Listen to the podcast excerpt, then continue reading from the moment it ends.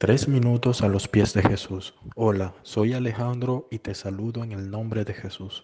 Cuando vamos a un restaurante deseamos satisfacer todos nuestros deseos culinarios. No queremos jamás escuchar del mesonero, Señor, este platillo tiene mucha grasa o sal o azúcar.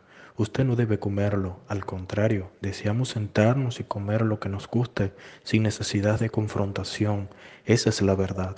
Lo mismo hacemos cuando escuchamos la palabra de Dios. No queremos nos confronte. Decimos como al mesonero del restaurante, no le ponga ese ingrediente que sabe tan feo que se llama infierno. Deme solo el platillo de las promesas de bendición y por favor no le ponga nada de compromiso. Eso no me gusta. ¿Algo de santidad como aderezo? preguntaría el mesonero. No, no, mejor no, respondemos.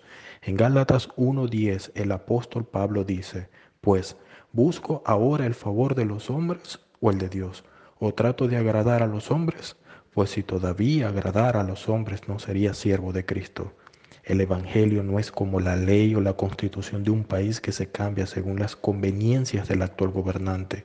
La Biblia dice, el cielo y la tierra pasará, pero su palabra nunca pasará.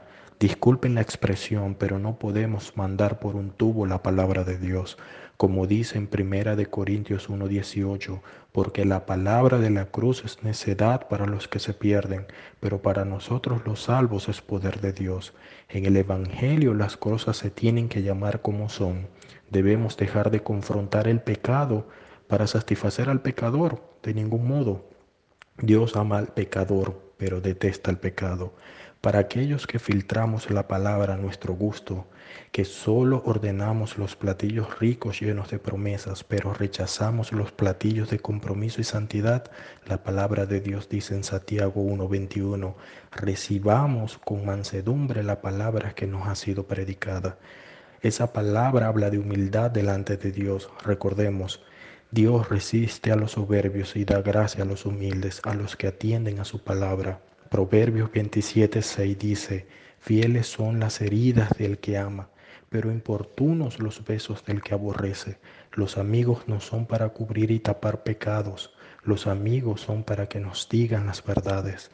Servimos a un Dios santo. Muchos dan un evangelio a gusto del cliente. Hermano, si a ti te asustan las verdades del evangelio y solo quieres escuchar lo que te da paz, Pide a Dios más valor y sabiduría, porque el reino de Dios será arrebatado solo por los valientes.